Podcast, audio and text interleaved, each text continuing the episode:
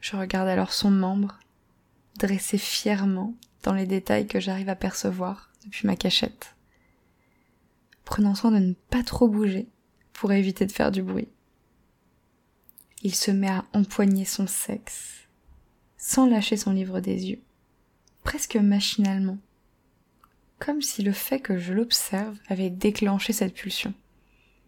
Plutôt contente à l'idée que je puisse avoir ce pouvoir, je remonte ma main de façon presque automatique, moi aussi, le long de mes cuisses, et commence à caresser mon clitoris par-dessus ma culotte. Bien que très léger, le bout de tissu semble m'empêcher de ressentir pleinement les sensations que je m'offre. Je baisse alors mon sous-vêtement jusqu'en bas de mes jambes, pour l'enlever complètement. Je le garde à la main, et remonte ma main à nouveau le long de ma cuisse, en prenant le temps de ressentir la caresse du tissu. Je soulève ma robe de mon autre main, laissant un petit air s'immiscer entre mes jambes.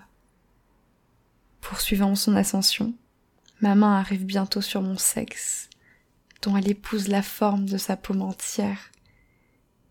Mon regard reste fixé sur les allers-retours de la main de mon voisin sur sa bite, faisant monter encore mon excitation.